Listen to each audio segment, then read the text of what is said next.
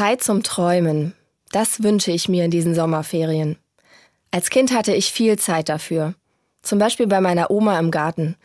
Ich saß gefühlt stundenlang oben im Apfelbaum auf meinem Lieblingsplatz, habe die Wolken angeschaut, die nackten Füße an die Rinde gehalten und mich in die Zukunft geträumt. Das war schön. Als Erwachsene klappt das mit dem Träumen nicht mehr so leicht. Wann auch? Manchmal gibt es diesen besonderen Moment, wenn ich aufwache, bevor der Wecker klingelt. Dann lasse ich die Gedanken kurz spazieren gehen. Aber gleich will irgendwie immer jemand etwas von mir. Da bleibt zum Träumen wenig Zeit. Schade. Denn ich finde Träumen wichtig. Für kleine und für große. Ich weiß, es gibt den Satz, Träume sind Schäume.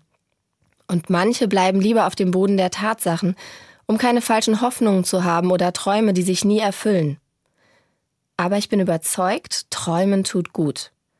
Wer träumt, blickt über das hinaus, was gerade ist. Wer träumt, weiß, es gibt mehr. Mehr als Schule, mehr als Arbeit, mehr als Alltag. Ein Brautpaar träumt vom gemeinsamen Altwerden. Viele junge und alte Menschen träumen gerade von einer Zukunft, in der wir die Natur besser schützen. Die Bibel ist voll von Träumen, Sie träumt mutig drauf los, von einer Zukunft, in der die Traurigen getröstet werden, in der die Hungrigen satt werden, in der Gerechtigkeit und Frieden einkehren.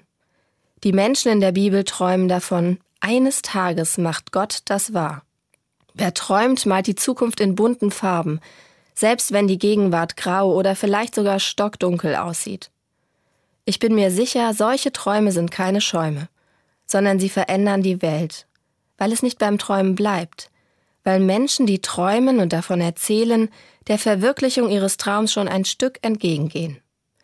Darum wünsche ich in diesem Sommer Zeit zum Träumen.